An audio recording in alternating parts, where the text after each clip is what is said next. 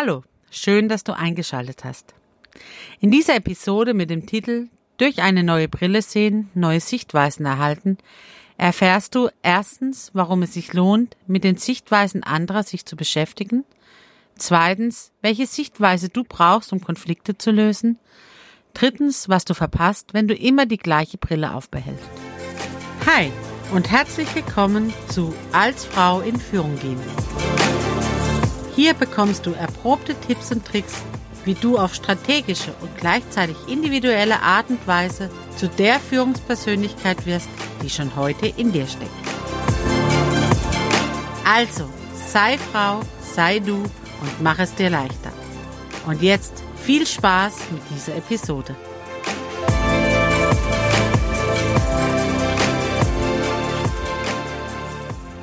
Hi. Ich bin Sarah und helfe Frauen im Coaching dabei, ihre persönlichen Entscheidungen zu treffen, um ein erfülltes Leben im Beruf und privat zu führen. Warum lohnt es sich, sich mit den Sichtweisen der anderen zu beschäftigen? Es ist spannend, wenn man nicht nur versucht, seine eigene Meinung in die Welt zu tragen, nicht nur versucht, sein eigenes Leben zu betrachten, sondern sich für das Leben und auch die Denk- und Sichtweise anderer zu beschäftigen. Bei anderen fällt es mir leicht, wenn sie ähnlich denken, ähnlich ticken wie ich.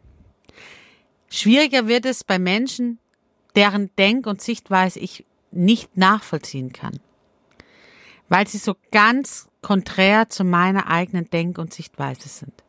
Aber gerade das eröffnet neue Horizonte sich mal versuchen, neutral zu überlegen, wieso denkt XY so komplett anders als ich?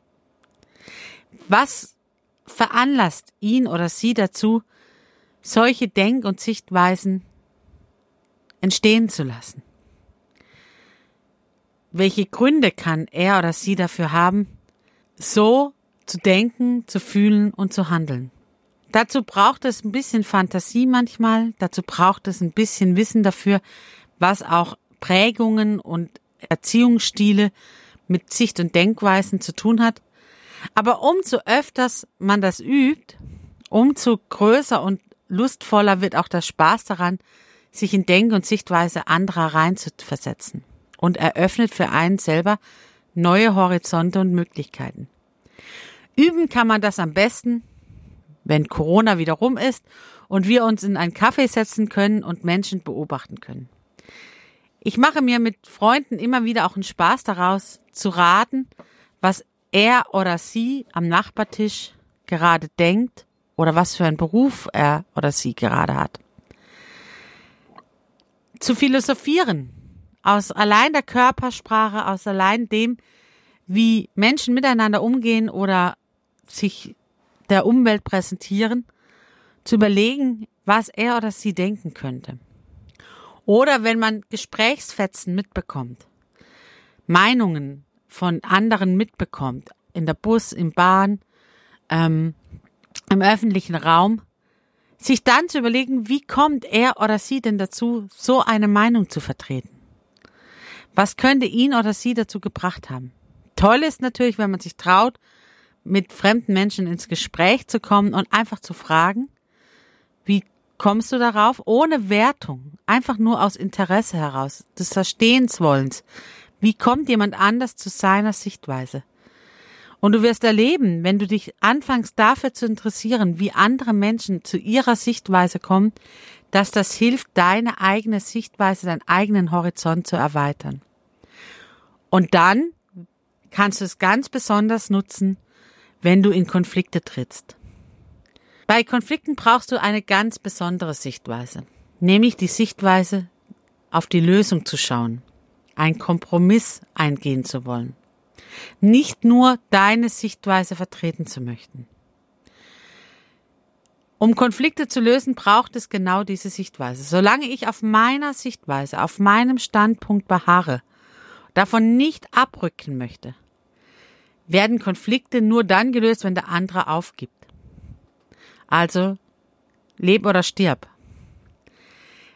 Wenn ich aber einen Konflikt lösen möchte auf Augenhöhe, dass beide Seiten eine Win-Win-Situation herstellen können, dann muss ich von meiner Sichtweise mich lösen können. Dann muss ich mich von meinem Standpunkt lösen können. Und auch einmal einen Schritt in den Standpunkt, in die Sichtweise des anderen gehen. Tatsächlich kannst du das auch machen, ohne dass der andere im Raum ist. Wenn ich mit jemandem einen Konflikt habe und den ersten Schritt hier gehen möchte und den Konflikt erstmal für mich bearbeiten möchte, um zu sehen, was für Lösungsmöglichkeiten gibt es, dann kann ich das machen, ohne dass der andere im Raum ist. Auch hier braucht es den entscheidenden Schritt. Ich bin zu einem Kompromiss. Ich bin bereit, den anderen verstehen zu wollen.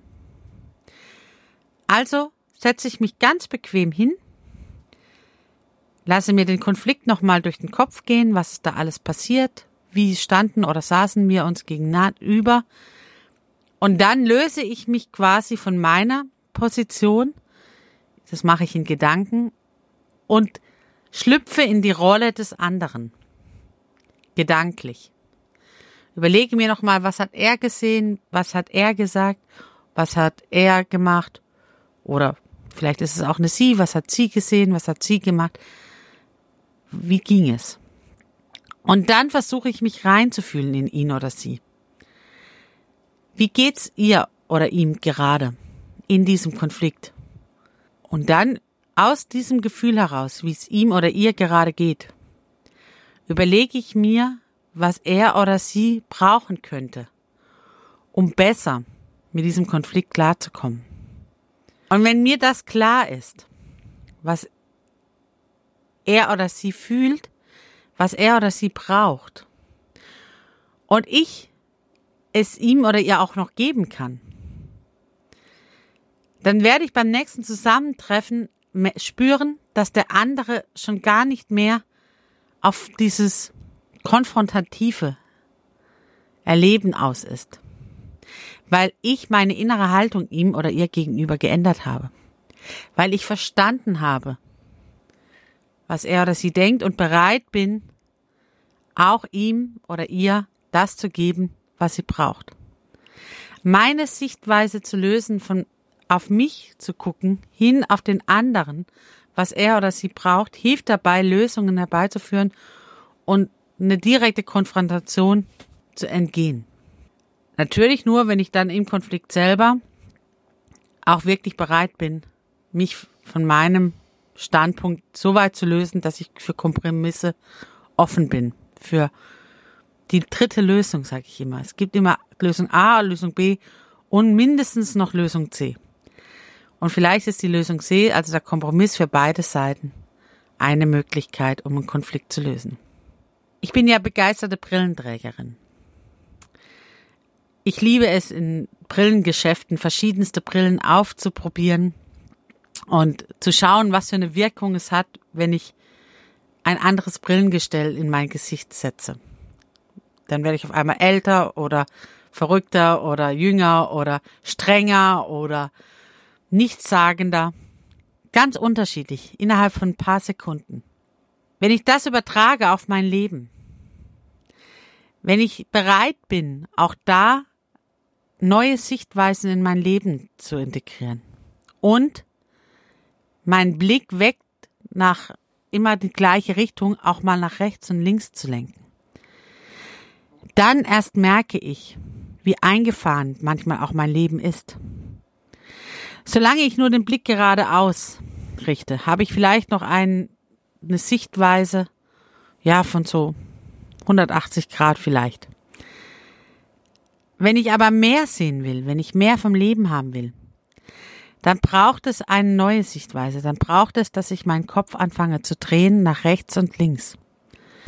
Dann braucht es vielleicht auch mal nach oben und nach unten schauen. Also ein Interesse daran, mehr zu sehen als das, was ich kenne. Und auf einmal sehe ich, wo es neue Wege gibt, die ich vielleicht vorher noch nicht gesehen habe, wo es neue Möglichkeiten und Chancen für mich gibt.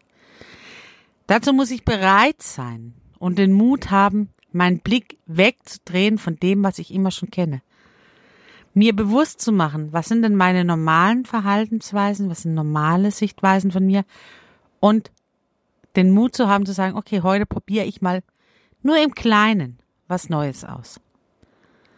Ich probiere heute mal einfach, ich im Restaurant bin, was aus, was ich noch nie gegessen habe. Ein kleines bisschen, ein kleines Stück, mal eine Veränderung reinzubringen, um zu erleben, das Leben hat mehr zu bieten als die Gewohnheiten, die ich schon kenne. Und auf einmal öffnen sich Horizonte und Lösungsmöglichkeiten für Fragen, die ich vielleicht schon lange mit mir rumtrage. Dazu braucht es Mut und auch ein gewisses Umgehen mit Fehlern und Rückschlägen. Denn das gehört dazu, wenn man neue Wege geht. Ich weiß ja noch nicht, wohin mich der Weg führt. Vielleicht ist es auch eine Sackgasse. Ja. Aber dann habe ich bis dahin den Weg genossen, drehe um oder schaue mich dann um, ob es nicht noch einen Umweg oder eine andere Möglichkeit gibt. Ich mache dir Lust darauf, neue Brillen, neue Sichtweisen auszuprobieren.